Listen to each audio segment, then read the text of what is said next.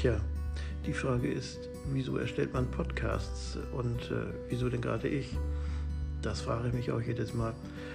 Auf alle Fälle versuche ich mal so ein bisschen mitzuteilen, was mir so durch den Kopf geht und vielleicht dann auch Interessenten zu finden, die das so ganz aufmunternd und aufbauend und überhaupt finden.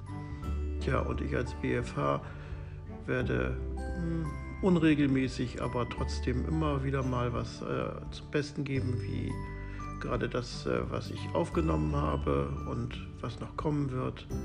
Und ich hoffe, das macht Spaß. Also, wir hören uns.